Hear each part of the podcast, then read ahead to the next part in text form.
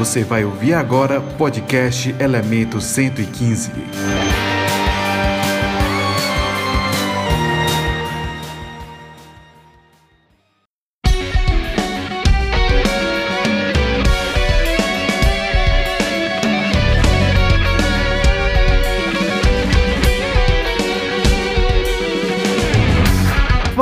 Galera, sejam muito bem-vindos a mais um episódio do podcast Elemento 115, apresentado por mim, Helry. No episódio de hoje nós vamos conhecer o senhor Jesus Antunes Moreira, que teve ali uma experiência bastante amistosa com seres que sei lá de onde vieram. o incidente ocorreu na represa de Maribondo, que fica localizada na fronteira norte do estado de São Paulo. Então beba água e simbora pro casa.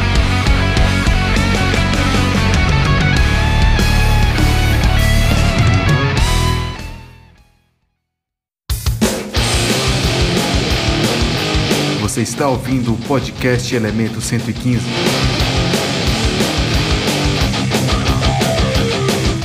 As informações citadas nesse episódio foram retiradas do portal Fenômeno e a pesquisa realizada pela equipe CIPEX.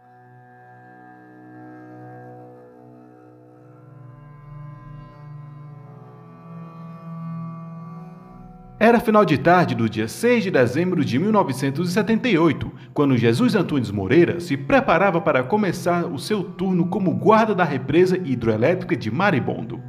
Naquele dia, chovia bastante. Ele veste então sua capa de chuva, pega sua Taurus calibre 38 e segue em direção de sua guarita, que ficava na crista da barragem. Um ótimo local para a guarda visto que o ponto permitia ampla visão da área da barragem em ambos os lados da represa. Já chegando por volta das 20 horas e 40 minutos, algo em direção ao norte chama sua atenção. Ele observa um objeto bastante luminoso que estava aproximadamente 200 metros de onde o mesmo ficava. O objeto então começa a se mover em sua direção. Conforme aquela bola de luz aproximava-se, seu brilho ia diminuindo. Ao chegar a uma distância de 50 metros da guarita, Jesus consegue ver o objeto com maiores detalhes. Era um cone arredondado de aproximadamente 3 metros de diâmetro. Repentinamente, o objeto em formato de cone muda de direção, deslocando-se aproximadamente 400 metros à direita da guarita, e ficou ali por uns 3 minutos aproximadamente.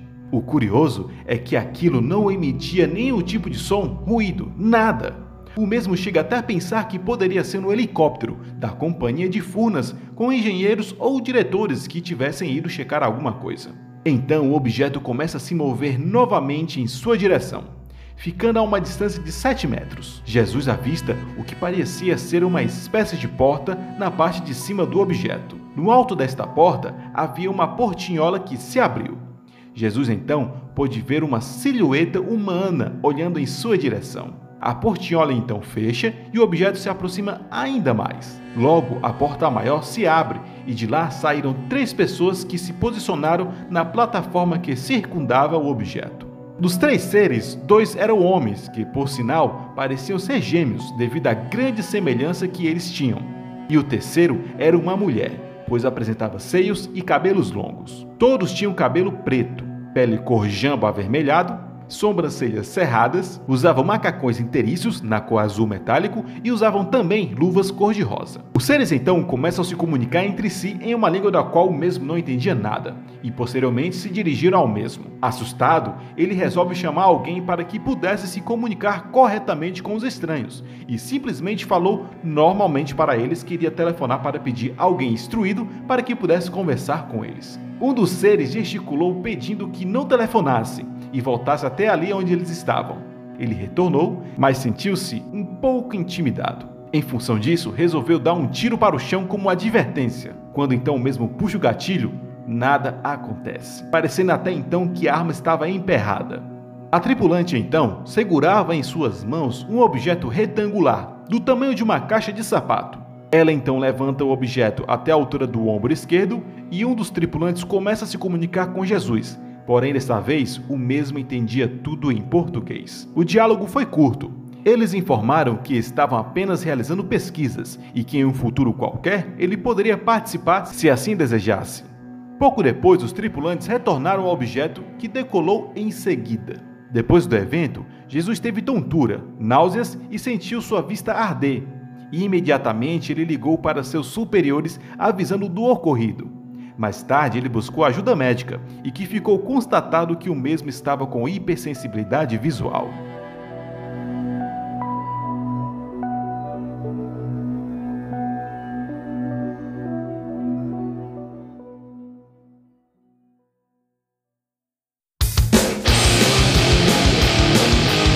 Você está ouvindo o podcast Elemento 115.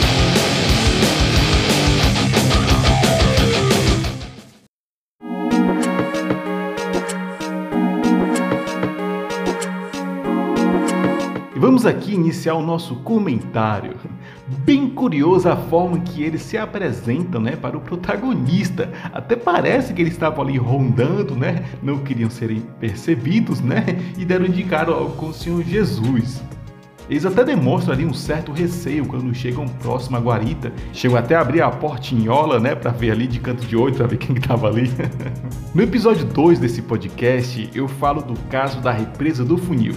E que foi algo mais ou menos parecido nas duas ocasiões, onde ambos os protagonistas tiveram a mesma reação de atirar no caso do seu Almiro, da represa do funil, ele não teve a mesma sorte né, de arma emperrar e acabou levando um disparo de faixa de luz, o que lhe acabou rendendo alguns efeitos colaterais posteriormente. E depois eu fiquei ali pensando, quem sabe eles interviram para que a arma não atirasse, né? Uh, há relatos de que OVNIs já chegaram a desativar armas nucleares em bases militares americanas, né? Se eles conseguem fazer isso, sem dúvida eles conseguem ali emperrar um 38, né? Pô, e o mais da hora é a inocência dele, né, do nosso protagonista, em chamar alguém para ir se comunicar com seres. tipo, como assim? Acredito que o mesmo seja uma pessoa de cultura bem simples, né? Não entende nada de tecnologia na época, não entendia muito dessas coisas e ele até cita né, que pensava que o, o, né, o objeto se tratava de um helicóptero. Então, assim, ele pensava que tudo aquilo ali fosse algo terreno. acredito que ele nunca imaginou que poderia ser algo sobrenatural, né? Ou extraterreno. Até porque, né? Se fosse de fato um helicóptero, o barulho que o veículo iria fazer, né? Na, na distância que ele estava ali, seria muito grande. Então, não tenha dúvidas que ele saberia distinguir, né? E uma outra coisa curiosa é de que os seres se assemelhavam muito com nós, seres humanos, né? Pelo menos morfologicamente e tirando o fato de eles terem a pele avermelhada. Então eles possuíam dois braços, duas pernas, uma boca, nariz, cabelos, sobrancelhas e até um deles demonstrava ter características femininas, né?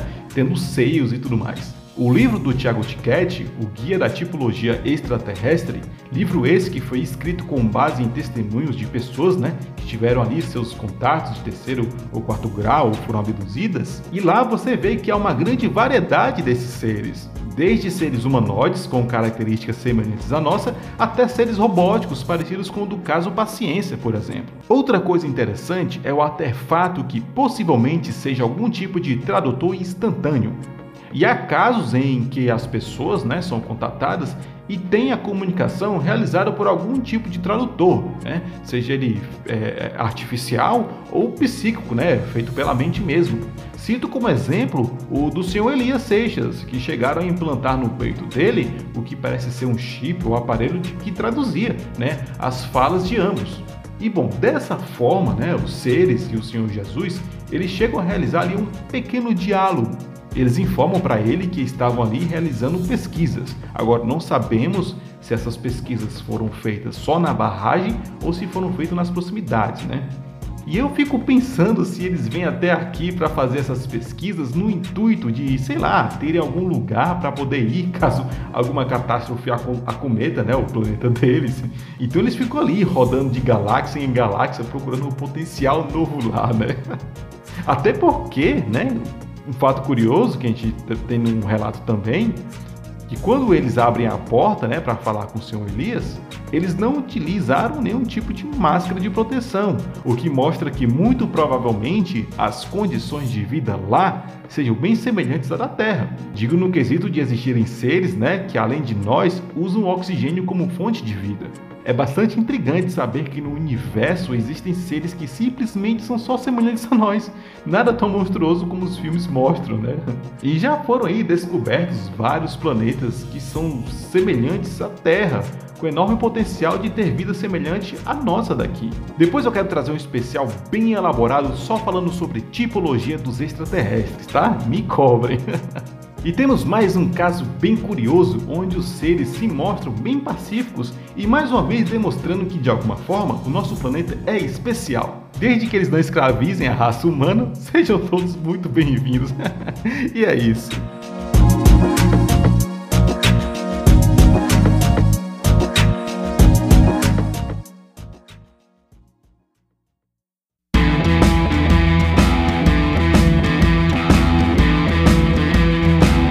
Chegamos ao fim de mais um episódio.